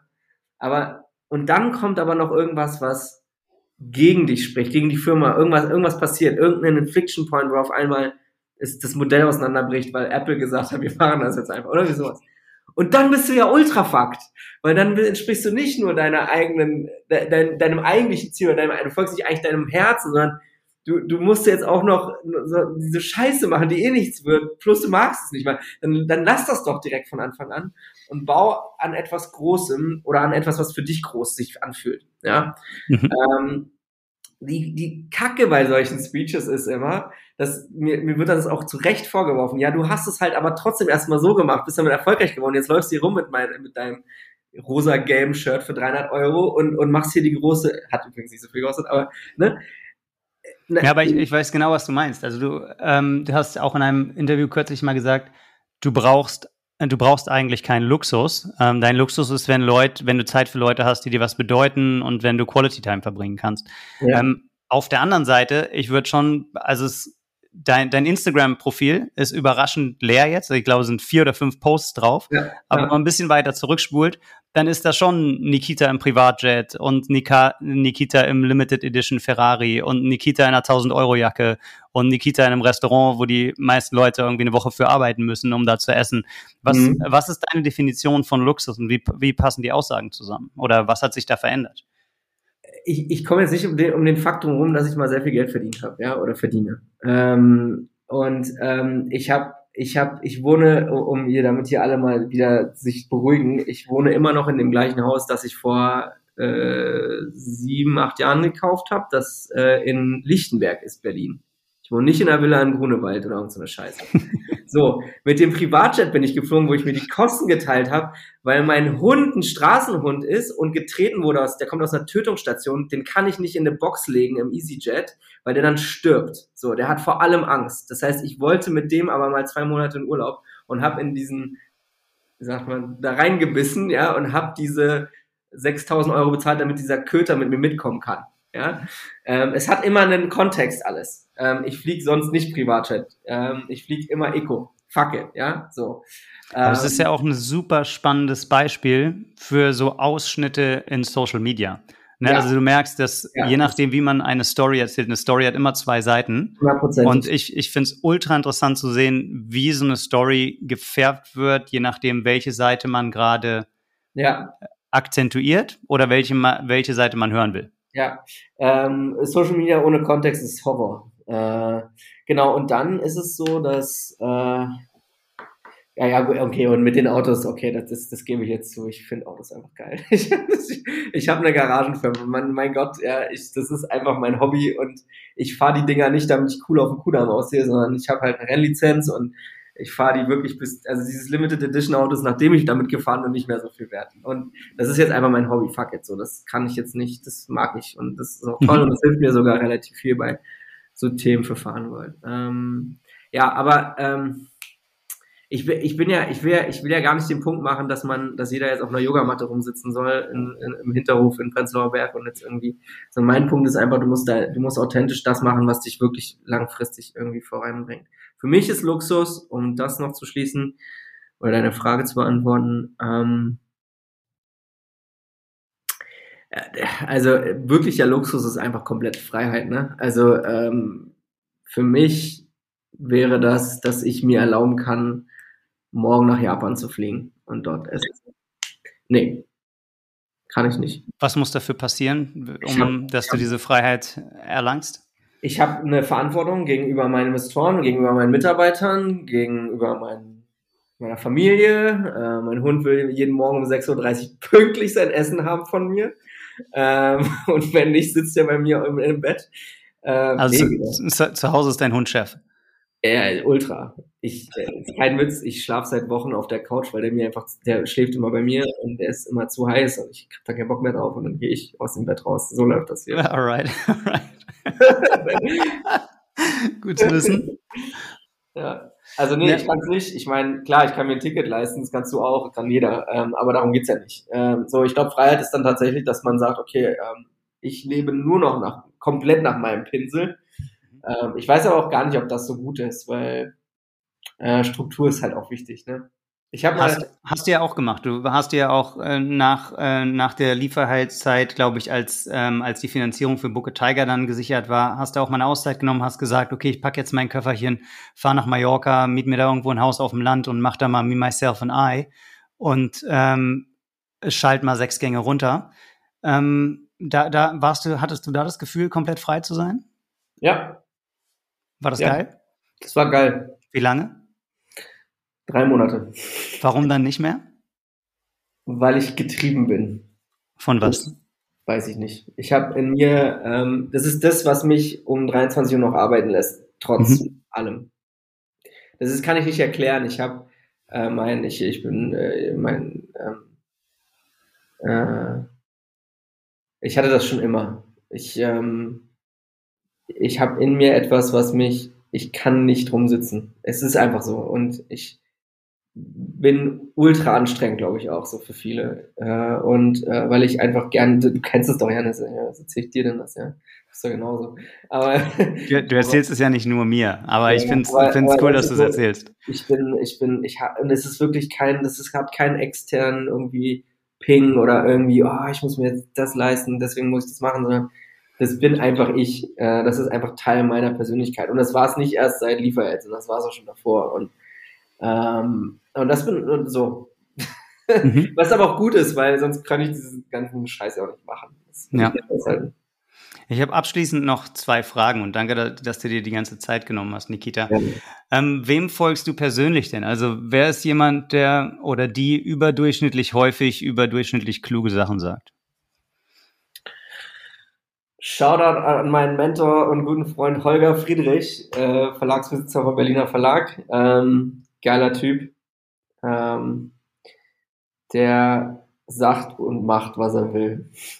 Wie hast du Holger kennengelernt? Er wurde mir vorgestellt als äh, Nikita, das ist Holger, das bist du in 20 Jahren. Mhm. Durch eine gemeinsame Freundin. Ähm, den mag ich gerne. Ähm, Holger war übrigens ähm, einer der allerersten Investoren in meine erste eigene Firma. You also, are kidding me. Nein, da, da, so, da schließt sich der Kreis. Ja, ja. Super, mega. ja, Holger ist fucking best in Berlin, finde ich. Der kriegt, der hat viel zu wenig, ich finde, der kriegt viel zu wenig Credit. Er, ist, äh, er sagt, er weißt du so, ich mag so Leute, die true sind, so. Ähm, ich finde, wir haben viel zu viele Leute, die immer nur versuchen, politically correct zu sein. Mhm. Nervt mich. Es nervt mich wirklich. Gerade in Deutschland ist das echt ein Thema. Gut, in den USA. Aber ja, also kann ja, ich, ähm, finde ich, finde ich sehr, finde ich sehr spannend, sowohl dein, ähm, äh, deine Recommendation von, von Jan Mitschaika als auch Holger. Ähm, Holger und ich haben auch eine Geschichte, als man nicht so rund lief, wo, mhm. wo wir uns unterhalten haben und ähm, ich ihm gesagt habe, dass er ein feiner Kerl ist und äh, das war echt ein, echt ein schönes Gespräch. Also resoniert bei mir, was, ja. du, was du da sagst. Finde find ich spannend, wusste ich nicht so, aber interessant, wie sich da der Kreis so schließt. Ja, und ich überlege gerade, ähm aber der, also meine Frage war, wem, wem folgst du so? Holger ist jetzt ja keine Person, der äh, viel Wert darauf legt, seine Gedanken öffentlich zu teilen. Ähm, so, und ich bin schon. okay, ja. okay. Also wie, wir haben Leute die, die Möglichkeit, ähm, mehr aus, aus Holgers Kopf abzuzapfen einmal Berliner Zeitung abonnieren, würde ich sagen. Alright, nein. Ja, das, ich kann das, äh, das Wochenendmagazin auch empfehlen. Äh, das ist ganz gute Lektüre. Ja, das Wochenendmagazin ist ganz gut. Ähm, nee, äh, also wem folge ich? Du meinst jetzt so, so, so Leute so draußen? Nee, ich meine, welche Schriftsteller liest du? Gibt es, okay. gibt es Menschen auf Instagram? Gibt es ähm, Expertinnen auf Aktio, wo du ja. jeden Tag Content konsumierst? Ja, ähm, ich bin großer äh, Freund vom Joe Rogan Podcast. Mhm. Ähm, da ist nicht immer nur cool, aber viel Detail mag ich. Ähm, ich lese relativ viel Belletristik, aber das ist jetzt nicht, das hilft niemandem. Also ich meine, ich habe jetzt, ich bin, das habe ich auf Instagram schon tausendmal gesagt, ich habe gerade einfach I2 mir bestellt als einer der ersten von Michael Mann. Ähm, großer Fan vom Film und der hat jetzt ein zweites Buch rausgebracht. Nee, ich, ähm, ich überlege gerade, wer so für mich äh, ähm, da irgendwie spannend noch ist. Hm. Ich habe ehrlich gesagt nicht so die externen Idole da, wo ich jetzt so sofort. Du merkst, das pinkt bei mir nicht sofort. Ich bin ja, alles klar. Aber die letzte. Leer. Ich bin, ich finde, ich finde so ein paar Persönlichkeiten einfach unfassbar geil. So Gerhard Richter liebe ich so als Person, ist aber ein Künstler. Mhm können jetzt sagen, okay, ist jetzt so krasseste Künstler überhaupt, was bringt mir das so? Keine Ahnung, aber ich finde den, ich finde den irgendwie spannend als Person. Ähm, ich habe so ein paar coole Dudes, die ich unglaublich gerne, so in meinem Umfeld, mit denen ich gerne rede und so, aber auch, auch Dudettes, sind auch Frauen dabei, ja, die du irgendwie inspirierend findest, denen du folgst? Ähm, ich finde zum Beispiel Hannah ist extrem cool, die ist bei 468 Capital, mit der ich zusammen studiert, die ist super smart. Ähm, mhm. ja, ja, genau. Ah, ansonsten, ja, Ich bin grad, fuck, ich bin gerade echt überfragt, sorry. Ja, aber da, also danke für die ausführliche Antwort. Die, ja. die letzte Frage, ähm, da hast du nur zehn Sekunden für die Antwort. Dein Lieblingsrestaurant in Berlin?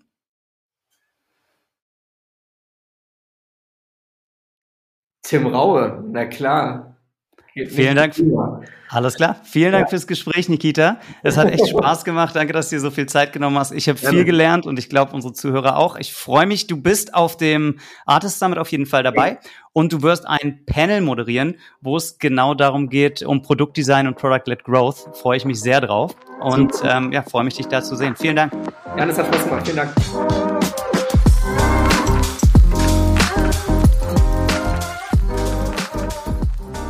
Ja, wow, was für ein Ritt durch die Welt von Nikita Fahrenholz. Die Folge war ja ein bisschen anders als die anderen bisherigen. Umso mehr freue ich mich über Feedback, was war gut, was war schlecht. Gerne an Jannis at artist.net. Jannis schreibt man J-A-N-N-I-S at artist.net.